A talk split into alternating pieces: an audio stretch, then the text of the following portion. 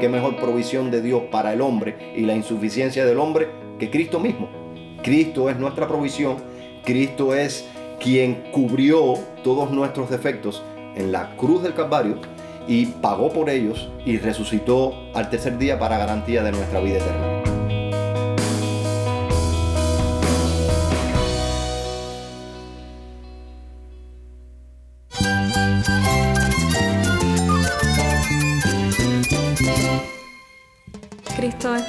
Cristo es el Rey del universo, es quien guía nuestras vidas. Él es grande y amoroso. Él es real. Solamente Jesucristo es nuestro Señor y Salvador.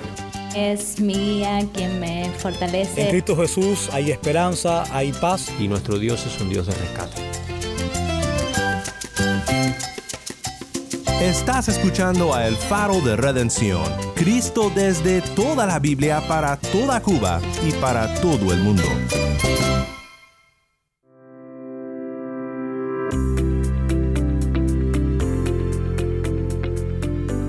Hola, soy el pastor Daniel Warren. Gracias por acompañarme aquí en El Faro.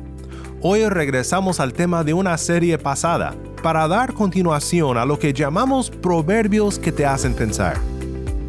Justo como la primera vez que hablamos de este tema, estaremos estudiando algunos populares refranes cubanos que tal vez sean verdades a medias o tal vez sean completamente opuestos a las gloriosas verdades de la Biblia haz bien y no mires a quién, es casi lo mismo que amarás a tu prójimo como a ti mismo.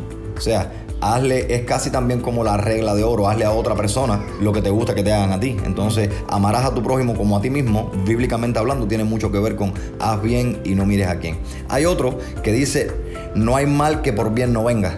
Dice así de esa manera, no hay mal que por bien no venga. Y como cristiano enseguida me vino a la mente el texto que Pablo nos deja en Romanos 8:28, donde dice, y sabemos que a los que aman a Dios, todas las cosas ayudan para bien.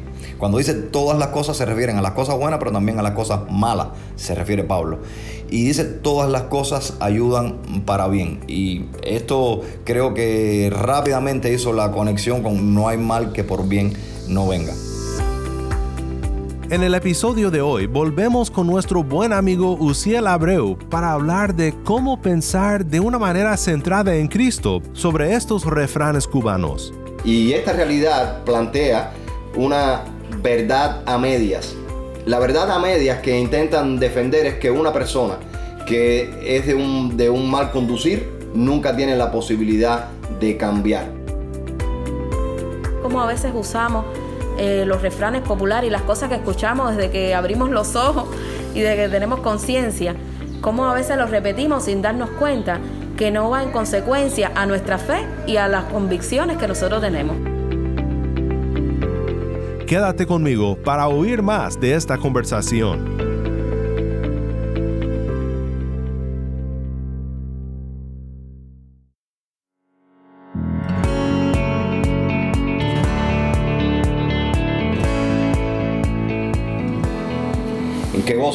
Estar acá una vez más compartiendo con el faro de redención y qué gozo también poder estar retomando la idea de hablar sobre algunos proverbios o refranes eh, del uso popular para poder estar entonces ahondando en la realidad de ellos. En una serie anterior estuvimos hablando un poco sobre algunos proverbios o refranes que eh, empatizan de una, de una manera directa con verdades bíblicas, con verdades del Evangelio que se encuentran en las escrituras y que nos ayudan a la realidad de ver algunos valores que Dios promueve en el corazón humano.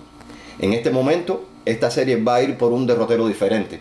Vamos a estar tratando en la serie Proverbios que te hacen pensar aquellos proverbios del refranero popular que no son enteramente verdad son verdades a medias, lo cual lo dejaría en un plano de mentiras, o son aquellos proverbios mal usados y que dejan a las personas en un sentido de la generalización de un particular, o sea, una excepción que eh, de alguna manera juega en contra de la realidad del hombre. Y hay muchos ejemplos para poner con respecto a estos, a estos proverbios, pero antes de poner cualquiera de los ejemplos de estos proverbios nos encantaría situarnos en la realidad del camino en el que vamos a andar y cuál será el centro de este camino.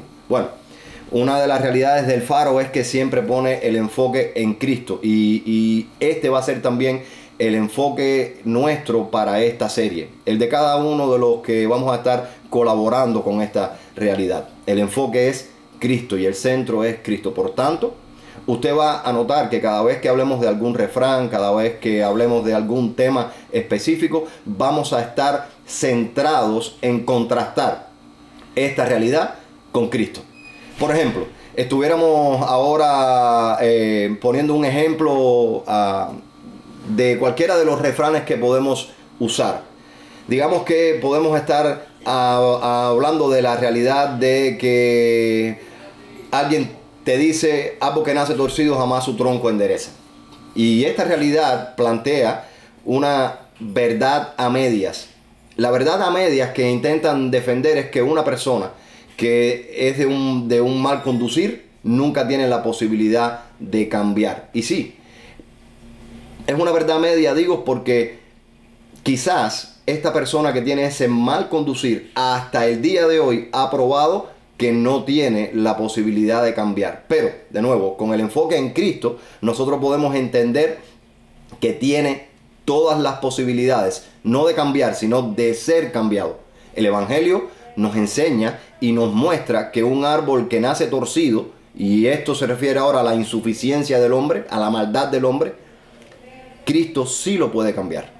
Y en esa, en realidad es que nos vamos a estar moviendo, tratando de contrastar siempre todo refrán que vamos a tomar ahora como una verdad a medias con Cristo para poder entonces nosotros desarrollar la idea de cuánto del, refranero popular es útil y cuánto en esta serie no lo es realmente. Por ejemplo, tenemos otro refrán que sí nos encantaría eh, ahondar un poquito en ello.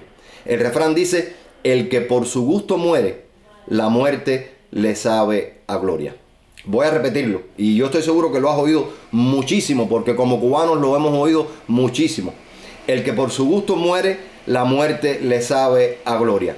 Y aquí tenemos que centrarnos en dos cosas básicamente en este refrán. Hay dos conceptos que el refrán maneja y que nosotros podemos estar, por, no dos, por lo menos tres, que nosotros podemos estar trabajando. Primero, el gusto, o sea, el deseo del corazón humano. Segundo, la muerte, porque dice el que por su gusto muere. Y tercero, la gloria. Dice el que por su gusto muere, la muerte le sabe a gloria. Y vamos a empezar por el tema de la muerte. En realidad, el tema de la muerte es un tema en este refrán contraproducente porque dice el que por su gusto muere. Y la realidad es que eso es una mentira. Nadie, nadie en este mundo desea morir. Todo ser humano cuando se enfrenta a la realidad de la muerte le teme. Todo ser humano cuando se enfrenta a la realidad de que tiene que poner a término su vida o que su vida va a ser puesta a término, empieza a temer, empieza a, tener miedo a eso. Entonces nadie muere por su gusto. Vamos a desmitificar este refrán desde el principio. Nadie muere por su gusto. Ahora, ¿qué está intentando decir el refrán? Bueno, el refrán está intentando decir que aquel que enfrenta la muerte por un deseo de su corazón, esa muerte le sabe bien, le sabe a gloria. Por ejemplo, las personas que eh, digamos, las personas que son completamente alcoholizadas, los que consumen mucho alcohol, los alcohólicos. Esa persona, el refrán dice que si muere por causa del alcohol, o sea, por una cirrosis hepática o por cualquier mal que pueda causar esta sustancia en su cuerpo, esa muerte le va a saber a gloria, esa muerte le va a saber bien. Eso es una mentira. Eso es una mentira porque esa persona, aun cuando ha entregado su vida al alcohol y vive toda su vida en el alcohol, a la hora de enfrentar la muerte, a través de una enfermedad, el dolor que conlleva la enfermedad, el sufrimiento que conlleva la enfermedad, muchas de esas personas, yo personalmente los he escuchado decir, quiero dejar el alcohol. Y otras veces los he escuchado decir, en medio de lágrimas, yo no quiero morir. Y la realidad entonces es que nadie muere por su gusto. Además de eso, la muerte no le sabe a gloria.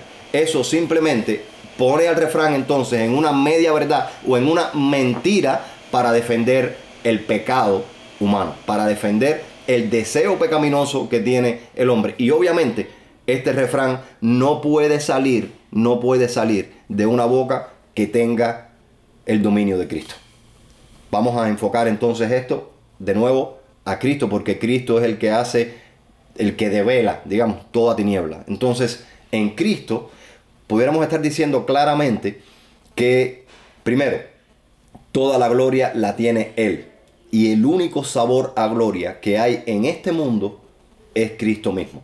Por tanto, yo te animaría a que todo tu deseo estuviera sujeto a la voluntad de Cristo y tuviera también como centro el servir a ese Cristo. Segundo, Cristo es el único que ha tenido victoria sobre la muerte. Tú no tienes victoria sobre la muerte. Recuerda, tampoco deseas morir. Nadie, a nadie en este mundo la muerte le sabe a gloria. Nadie quiere morir. Ese es el gran problema del ser humano, que la paga del pecado es muerte, nadie quiere morir y no tenemos solución para ello. La solución es Cristo, Cristo venció la muerte, por tanto, nuestro gusto debe estar sujeto a Cristo.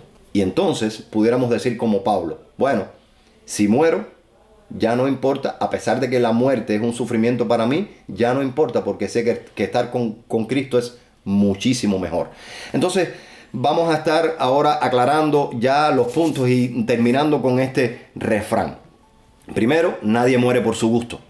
Segundo, este refrán es una defensa para hacer lo que nos da la gana, para nuestro deseo pecaminoso.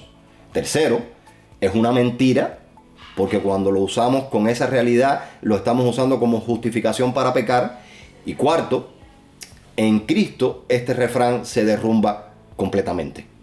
Porque es Cristo el que ha vencido la muerte, es Cristo el que tiene toda gloria y el que nos puede llevar también a toda gloria. Entonces, este va a ser el derrotero por el que la serie Proverbios que nos hacen pensar va a ir caminando. Y este es el camino que nosotros queremos que tú tengas muy en cuenta. Cristo va a ser el centro de nuestro enfoque. Cristo también va a ser la luz que va a arrojar toda verdad sobre estos refranes que son medias verdades o son mentiras. Y también Cristo va a ser el que nos va a dar el discernimiento correcto para nosotros poder estar trabajando cada refrán que tenemos incorporado en nuestra vida y que muchas veces nosotros como creyentes, como cristianos, usamos muy ligeramente, muy vanamente, muy superficialmente, sin darnos cuenta de que realmente es una mentira y que está muy mal usado.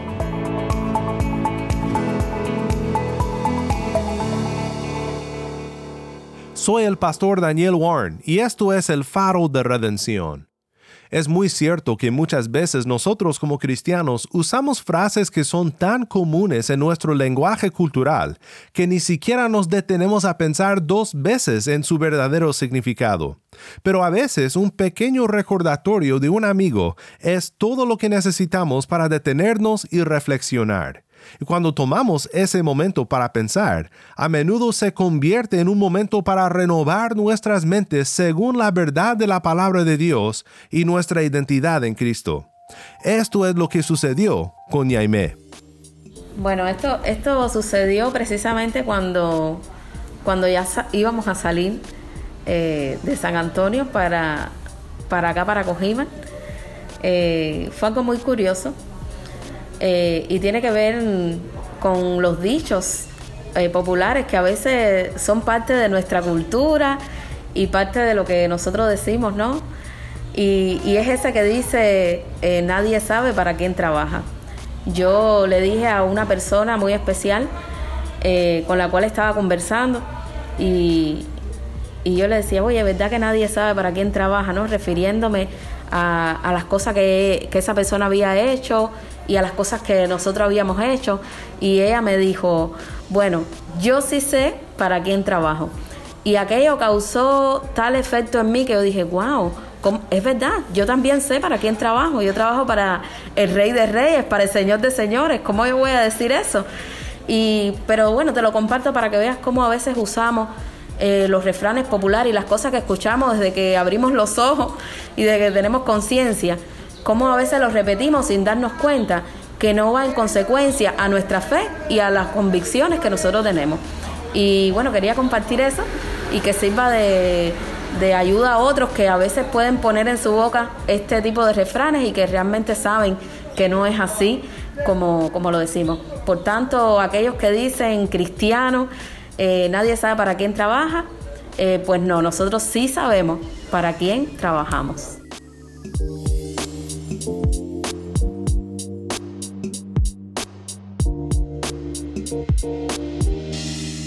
Pudiéramos poner otro ejemplo. Quizás el ejemplo de nadie sabe para quién trabaja.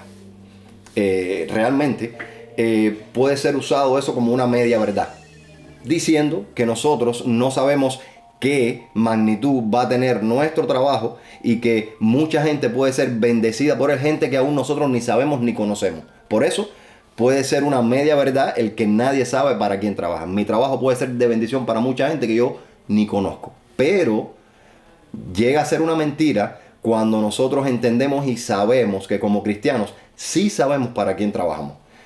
En dos maneras, trabajamos para Cristo primero y para su gloria y su mérito, y segundo, para edificación del cuerpo. Entonces, sí tenemos una eh, centralidad. Tenemos ese ejemplo claro. Nosotros sí sabemos que trabajamos para Cristo y sabemos también que trabajamos para edificación del cuerpo. Y esto nos da un sentido de propósito en la vida y nos da también una dirección en la vida. Otro ejemplo, eh, un último ejemplo claro para poder ahondar un poco más sobre esta realidad. Mucha gente que usan eh, una, y este sí es una verdad concreta, absoluta, pero la usan en el sentido incorrecto, porque la usan eh, para acotar lo malo que nos pasa en la vida. Por ejemplo, algo malo pasa y tú escuchas a una persona decir, mira para eso, Dios le da barba al que no tiene quijada. Y eso es una verdad absoluta. El refrán realmente está defendiendo una verdad absoluta. Sin embargo, la gente lo tuerce y lo usa para mal y no en el sentido positivo. ¿Qué cosa eh, pone, eh, eh, digamos, en amplitud este refrán? Bueno, hay una persona que no tiene quijada, que tiene un defecto, que tiene la mandíbula muy chiquita y Dios en su providencia le suple una barba para tapar ese defecto. Entonces, el refrán sí defiende una verdad absoluta. Dios provee y Dios bendice y Dios hace cosas buenas ante la insuficiencia y el defecto del ser humano. Sin embargo, hay gente que lo coge en todo lo contrario, lo, lo usa para resaltar lo malo, cuando el refrán sí es una verdad absoluta, que es que Dios es provisor de todas las cosas. Y qué mejor provisión de Dios para el hombre y la insuficiencia del hombre que Cristo mismo.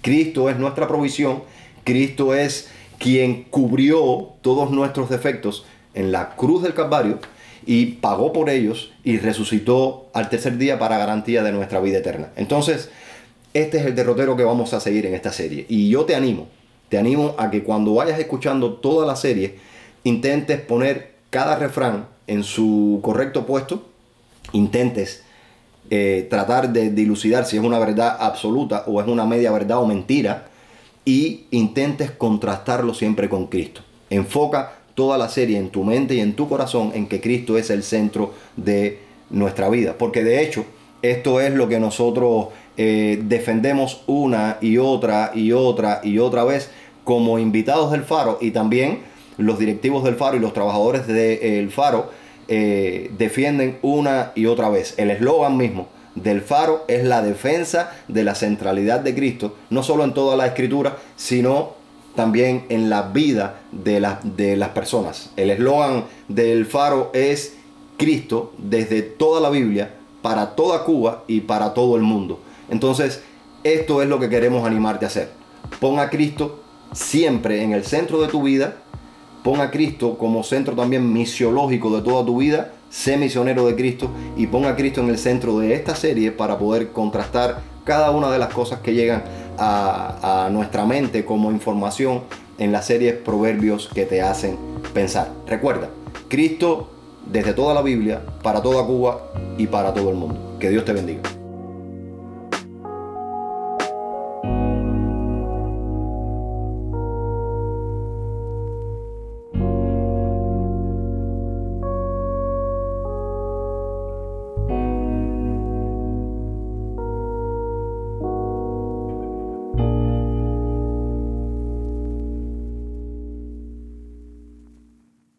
Soy el pastor Daniel Warren y esto es el faro de redención.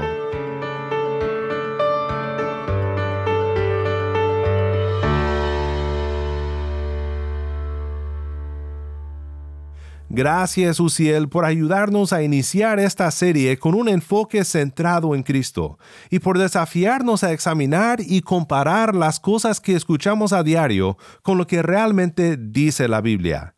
Muchas gracias también, Jaime, por compartir tu testimonio con nosotros aquí en el Faro. Oremos juntos para terminar. Padre Celestial, deseamos tener mentes renovadas por tu Espíritu y te damos gracias por los momentos como este, en los que podemos pensar juntos con nuestros hermanos en Cristo en Cuba sobre las gloriosas verdades del Evangelio y sobre cómo las verdades de tu palabra son tan hermosas y poderosas a comparación de lo que el mundo y su sabiduría nos ofrecen.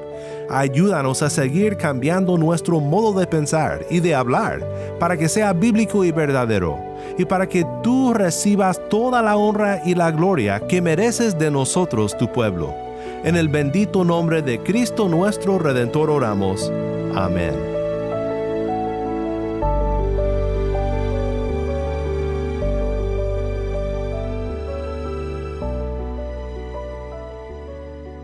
Puedes seguirnos en las redes sociales, solo busca el faro de redención. Y puedes escribirnos al correo electrónico ministerio arroba el faro de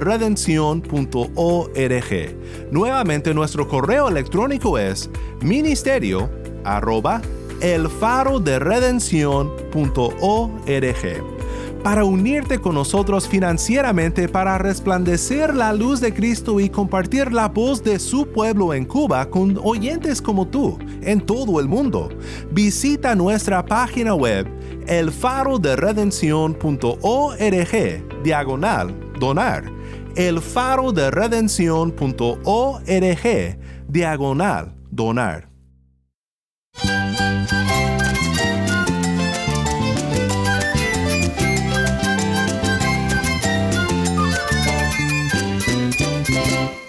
Soy el pastor Daniel Warren. Te invito a que me acompañes mañana en esta serie Proverbios que te hacen pensar. La luz de Cristo desde toda la Biblia para toda Cuba y para todo el mundo, aquí en el faro de redención.